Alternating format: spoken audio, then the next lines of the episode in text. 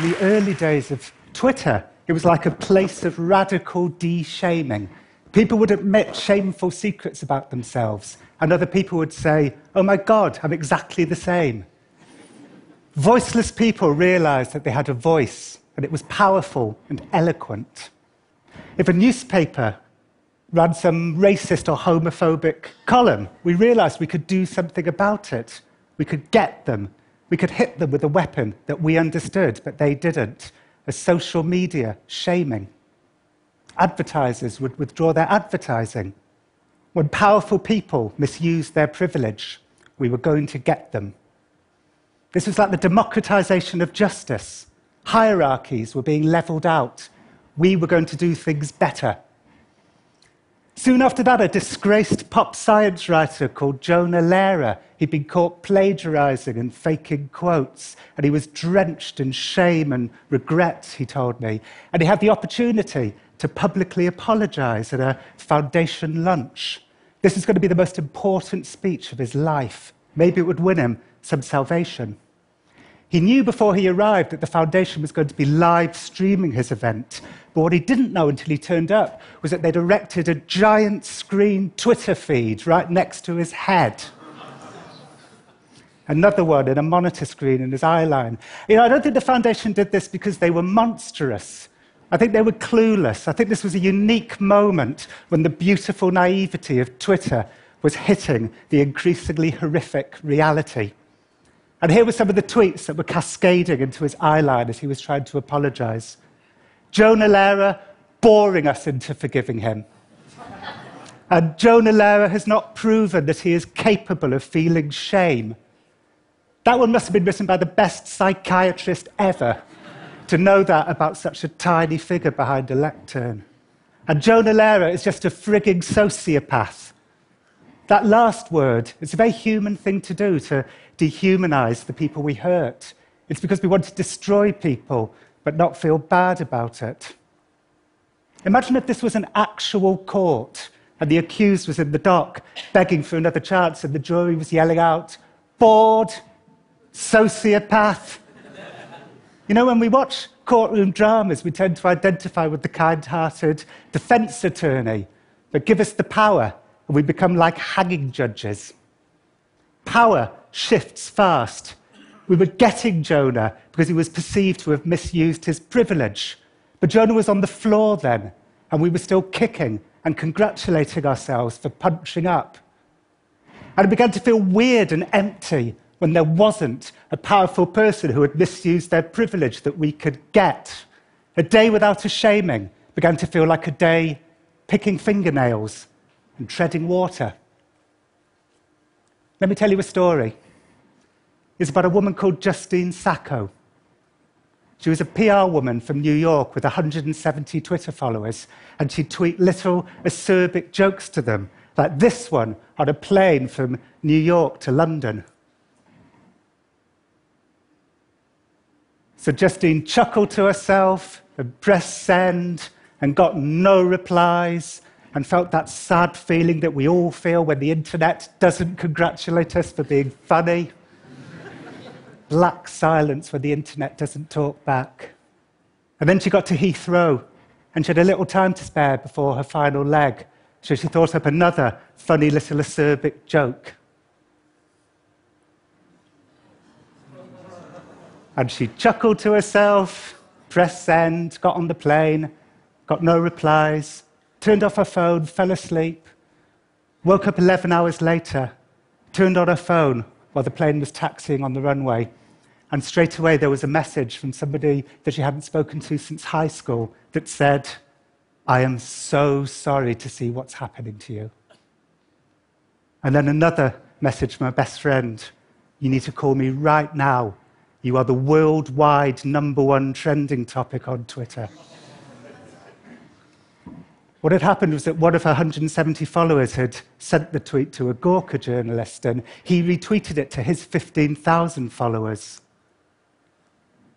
And then it was like a bolt of lightning. A few weeks later, I, I, talked to the Gawker journalist. I emailed him and asked him how it felt, and he said it felt delicious. And then he said, But I'm sure she's fine. But she wasn't fine, Because while she slept, Twitter took control of her life and dismantled it piece by piece. First, there were the philanthropists.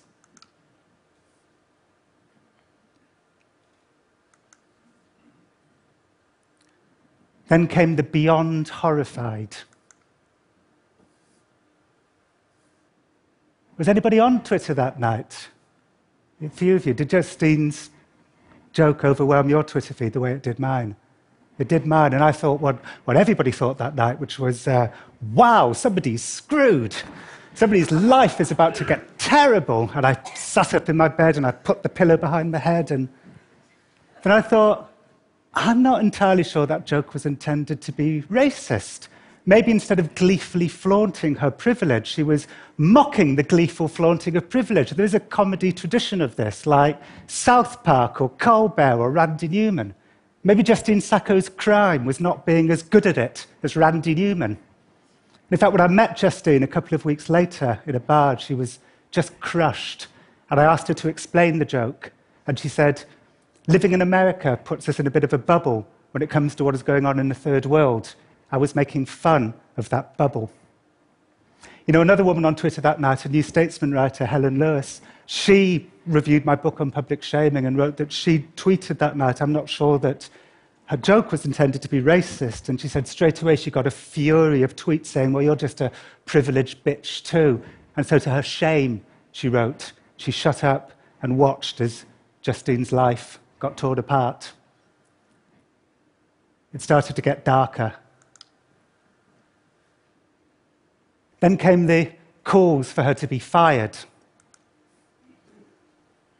Thousands of people around the world decided it was their duty to get her fired.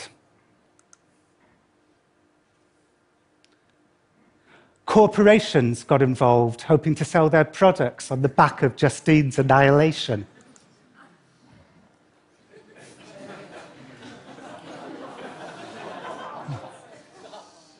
A lot of companies were making good money that night. You know, Justine's name was normally Googled 40 times a month. That month, between December the 20th and the end of December, her name was Googled 1,220,000 times. Uh, and one internet economist told me that that meant that Google made somewhere between $120,000 and $468,000 from Justine's annihilation. Whereas those of us doing the actual shaming, we got nothing. We were like unpaid shaming interns for Google. And then came the trolls. Somebody else that night wrote, Somebody HIV positive should rape this bitch, and then we'll find out if her skin color protects her from AIDS. And that person got a free pass. Nobody went after that person. We're also excited about destroying Justine, and our shaming brains are so simple minded that we couldn't also handle destroying somebody who was inappropriately destroying Justine. Justine was really uniting a lot of disparate groups that night, from philanthropists to rape the bitch.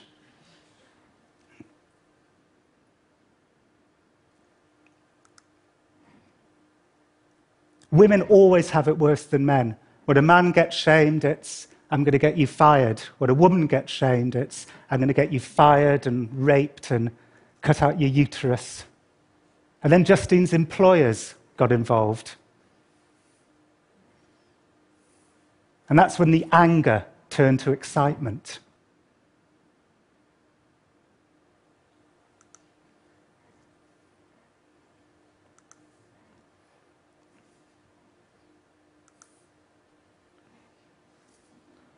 What we had was a delightful narrative arc. We knew something that Justine didn't. Can you think of anything less judicial than this? Justine was asleep on a plane and unable to explain herself, and her inability was a huge part of the hilarity. On Twitter that night, we were like toddlers crawling towards a gun. Somebody worked out exactly which plane she was on, so they linked to a flight tracker website. A hashtag began trending worldwide. Hashtag, has Justine landed yet?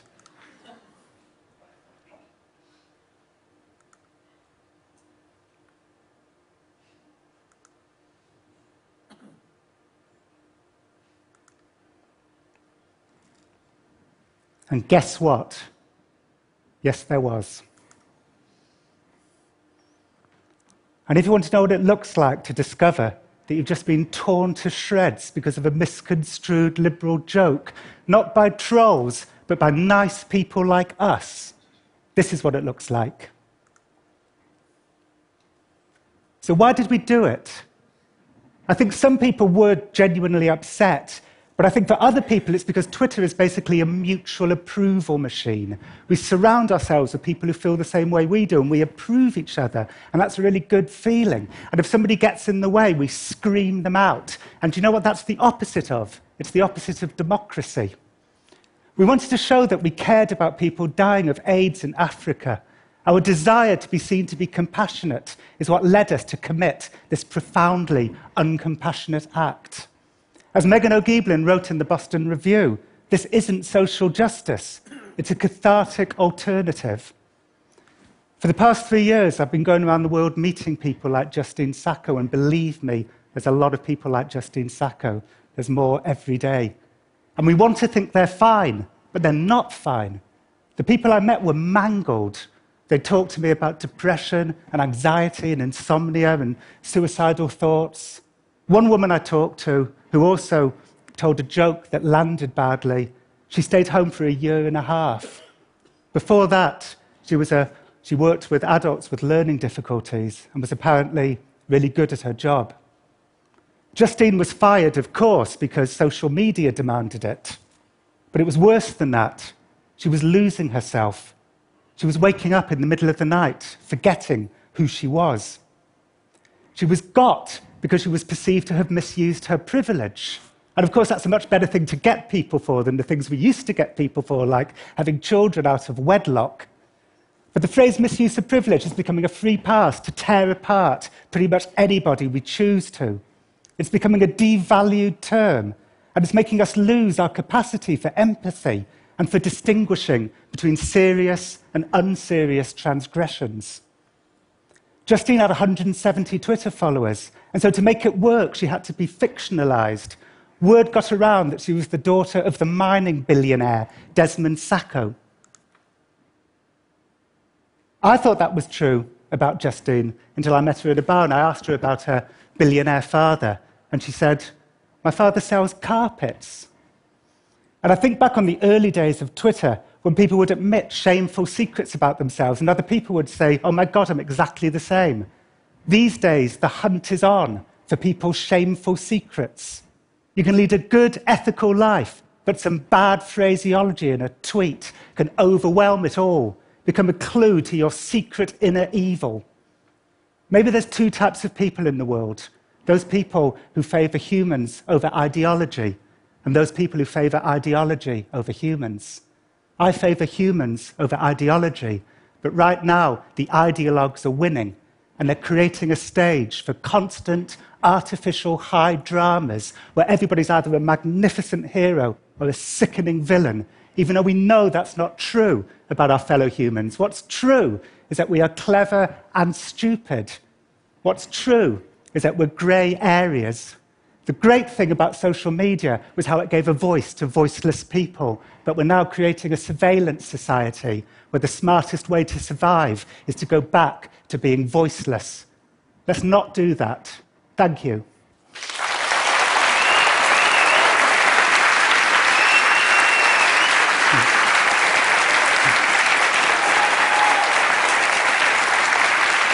Thank you, Jon. Thanks, Judah. Don't go away what, what strikes me about Justine's story is also the fact that if you Google her name today, this story covers the first 100 pages of Google results. There is nothing else about her.